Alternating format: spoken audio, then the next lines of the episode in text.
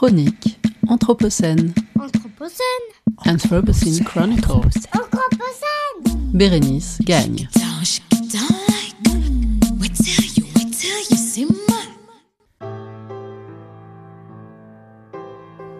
À l'approche d'Halloween, alors que plane la menace de la dépression automnale, je vous propose un sujet léger, la mort.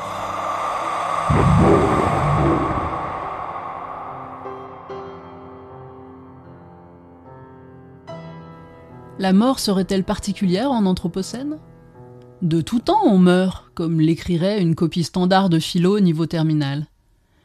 Et pourtant, souvent confondu avec l'avènement de la fin du monde, l'Anthropocène inaugure un changement global qui vient brouiller l'ensemble de nos activités, des plus banales aux plus dramatiques.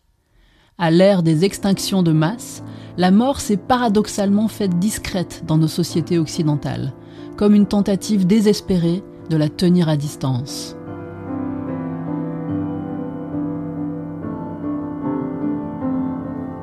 L'impact des activités humaines sur la planète qui définit l'Anthropocène ne s'arrête pas au seuil de la vie.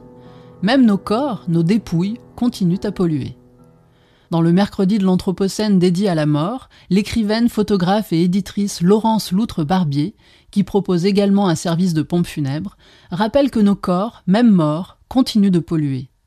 On, est dans un état physique qui est le suivant, donc organique, euh, alimenté de façon plus ou moins écologique et toxique. On est chargé de particules euh, lourdes, donc euh, les métaux lourds. On est chargé d'antibiotiques, on est chargé d'hormones, simplement par la consommation de l'eau, etc. Donc on est des corps potentiellement polluants.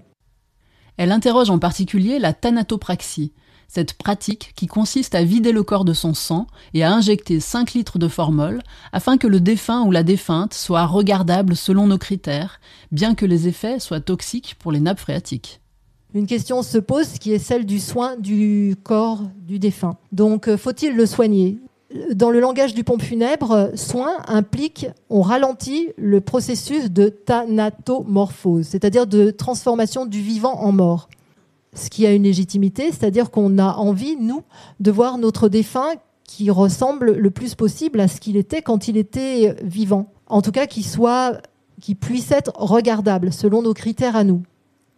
À ce moment-là, tout le système de, de, de thanatomorphose, en effet, est ralenti, est tellement ralenti qu'il est certaines fois vraiment ralenti, c'est-à-dire qu'un corps ne se décompose plus. Alors, mourir sans polluer, une nouvelle injonction? Les cercueils compostables à base de mycélium, ces filaments de champignons, commencent à être commercialisés par une start-up néerlandaise. Mangez-moi, mangez-moi, mangez-moi, mangez-moi, mangez-moi, mangez-moi. Et le socio-anthropologue Martin Julier-Coste signale qu'au Québec, l'aquamation autorise une décomposition plus écologique. Le corps est dissous dans l'eau sous l'effet de l'hydrolyse. Autre piste, tandis que le compost fait des émules en ville pour nos épluchures et autres déchets organiques, l'humusation émerge aux États-Unis. Il s'agit d'un procédé de réduction naturelle organique des corps. Selon Katrina Spade, directrice de Recompose à Seattle, il suffit de décomposer les corps dans un amas de paille, de luzerne et de copeaux de bois en contrôlant la température, l'humidité et le taux d'oxygène via des ventilateurs. On obtient au bout d'un mois un mètre cube d'un terreau très fertile. Bien que je trouve l'idée théoriquement séduisante, je ne peux m'empêcher de penser au film d'anticipation de 1973 Soleil vert, Soylent Green, de Richard Fleischer, supposé se dérouler en 2022 dans un New York surpeuplé et caniculaire qui ne parvient pas à subvenir aux besoins alimentaires de la population. Les personnes âgées y choisissent volontairement l'euthanasie, et le personnage principal finit par découvrir que les fameux soleils verts, des pilules de soja qui sont la base de l'alimentation de la population, sont en fait issus du recyclage de la chair humaine euthanasiée.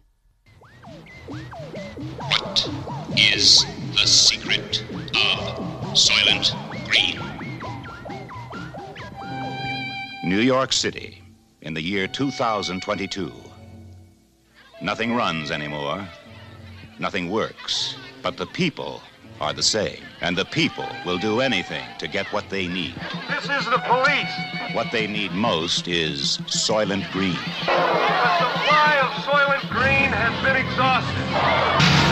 What is the secret of Soylent Green?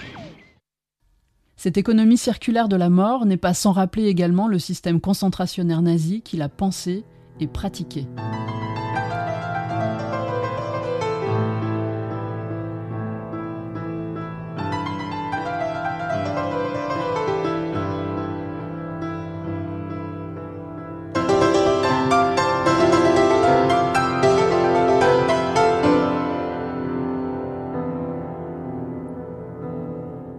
Au-delà de l'aspect moral ou éthique, ces questions pratiques de gestion des corps morts ont une incidence sur l'organisation et la planification de la ville. On peut parler ici de thanatogéographie. La revue Urbanité a ainsi consacré son numéro de juin 2021 au thème Mourir en ville, en interrogeant notamment les spatialités de la mort en ville. L'emprise de la mort dans l'espace urbain, à entendre comme l'emprise d'un bâtiment, est loin d'être négligeable dans un contexte d'urbanisation et de croissance démographique, et elle peut même donner lieu à des conflits intercommunaux, comme c'est le cas entre la mairie de Charlie et la métropole de Lyon qui souhaiterait y implanter un troisième cimetière métropolitain. Au Japon, à Singapour ou à Hong Kong, le manque d'espace bouscule de plus en plus les rites funéraires. À Hong Kong, le gouvernement a ainsi enrôlé des stars pour faire la réclame de la crémation au lieu de l'inhumation, les tombes comptant parmi les biens immobiliers les plus chers de l'île au mètre carré.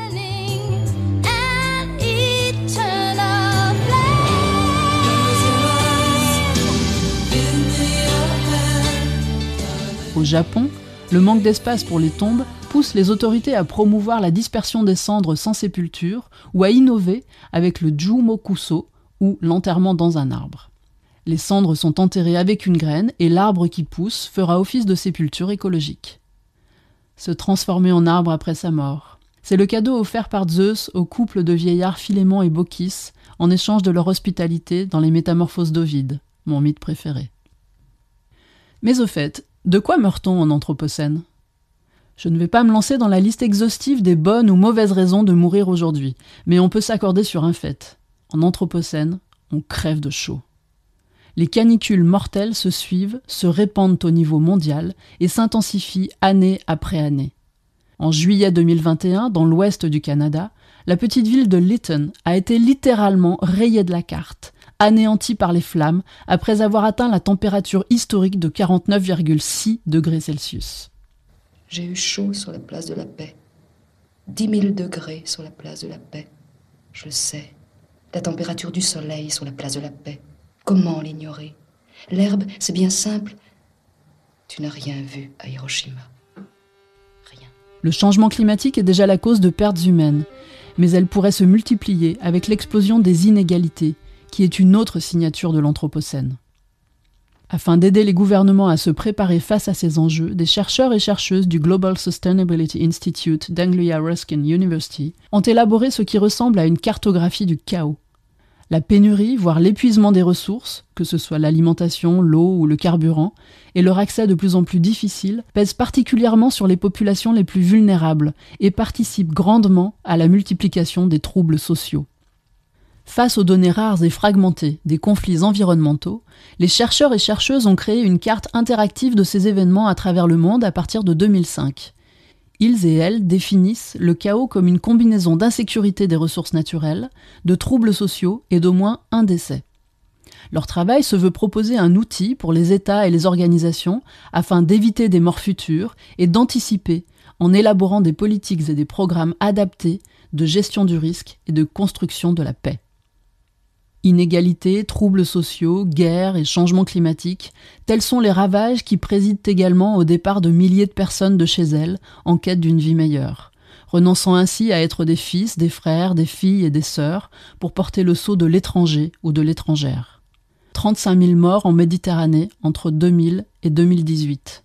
De quoi transformer le berceau d'une civilisation en tombeau de l'hospitalité et d'une certaine idée de l'Europe. Ich sage ganz einfach, Deutschland ist ein starkes Land und die, das Motiv, in dem wir an diese Dinge herangehen, muss, sei, muss sein, wir haben so vieles geschafft, wir schaffen das. Savez-vous quel est le sort réservé par Zeus à celles et ceux qui lui ont refusé l'hospitalité dans Philémon et Baucis Il provoque un déluge et les fait disparaître dans une montée des eaux.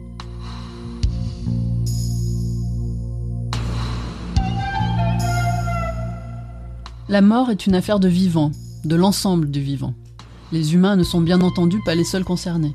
Ils sont cependant bien souvent à la manœuvre lorsqu'il s'agit d'exploiter et de prendre la vie des autres vivants, animaux ou végétaux. À l'anéantissement végétal que représente la déforestation, par exemple dans les zones tropicales, répondent les extinctions de masse de toutes les catégories animales, des insectes aux grands mammifères.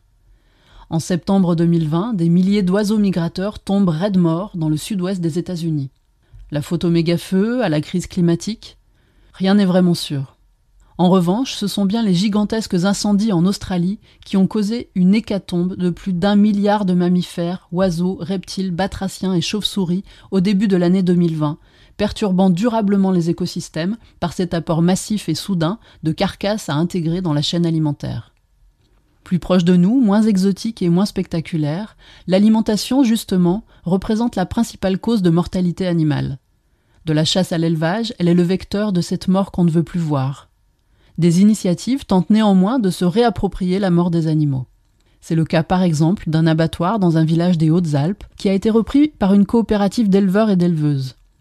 Ils et elles reconnaissent que la mort de leurs animaux reste inconfortable, mais ils sont fiers de les accompagner jusqu'au bout sans déléguer cette ultime étape.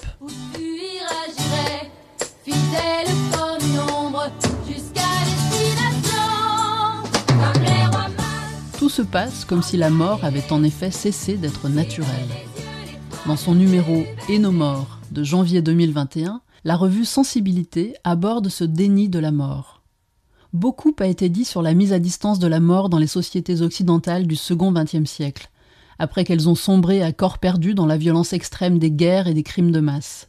En proie à une sécularisation toujours plus profonde, doublée d'une forte tendance à la médicalisation, elles auraient cherché à esquiver le cru de la mort, remisé dans l'univers aseptisé de l'hôpital, délégué à une chaîne de professionnels. Cette médicalisation vaut tant pour la fin de la vie que pour la naissance dans nos sociétés occidentales et traduit également une certaine perte de sens de la douleur. Aujourd'hui, la vie se donne quasi systématiquement sous analgésie péridurale.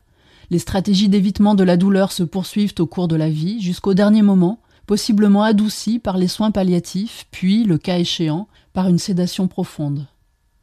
Si la culture occidentale voit dans la sédation une voie plus douce vers la mort, d'autres y lisent une dépossession de sa propre mort et de celle des proches. Être témoin de l'agonie d'un ou d'une proche provoque incontestablement une détresse incommensurable. Mais cette douleur peut également être vue comme participant du processus de deuil, tant pour les proches que pour la personne qui est en train de mourir.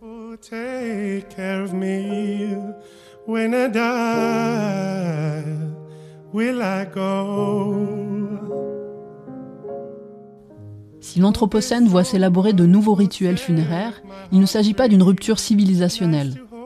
C'est une constante dans l'histoire d'observer des changements de pratiques funéraires en fonction du temps et de l'espace, des ressources à disposition, de la dureté du sol, de la présence ou pas de bois par exemple. Néanmoins, la pandémie de Covid-19 a suscité des réflexions longtemps oubliées sur le sens des rituels.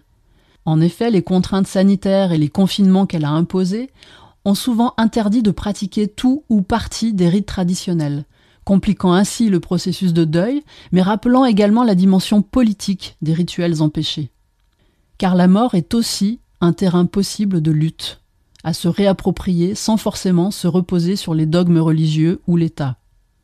Le service de pompe funèbre proposé par Laurence Loutre-Barbier vise ainsi à lutter contre l'industrialisation et la marchandisation des services funéraires. Elle constate la privatisation de la mort. La mort est, devenue de plus en plus privée, j'ai envie de dire comme euh, nos déchets. Il y a un moment donné où dans la société, nos déchets ont quitté la rue, en fait, et on les a ramassés pour les mettre à l'intérieur de la maison. Et quelque part, euh, je me posais aussi cette question des morts qui étaient un peu mis en périphérie urbaine. On les avait éloignés, mais quelque part, on, les a récupérés au sein de l'intimité. On les partage pas, donc c'est voilà, c'est nos morts. Donc, je veux dire que ces rituels se passent dans des communautés qui sont familiale, fermée. On n'a pas la communauté large de la société. On n'a plus les, gens qui viennent, euh, les, les, battleurs qui viennent crier et annoncer la mort des défunts dans les villages ou dans les villes. Il y a plus ce côté euh, tapageur et d'information en fait. La pandémie est-elle l'occasion de penser collectivement la mort, comme un moment de vie communautaire, pour tisser de nouveaux liens avec nos morts, comme y invite Vinciane Després dans Au bonheur des morts, mais aussi pour prendre soin des liens entre vivants.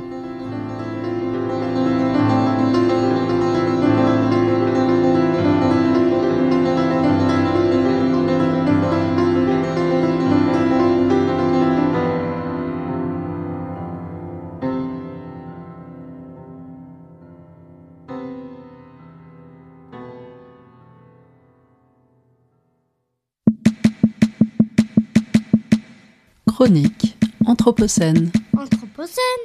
Anthropocene Chronicles. Anthropocène. Bérénice gagne.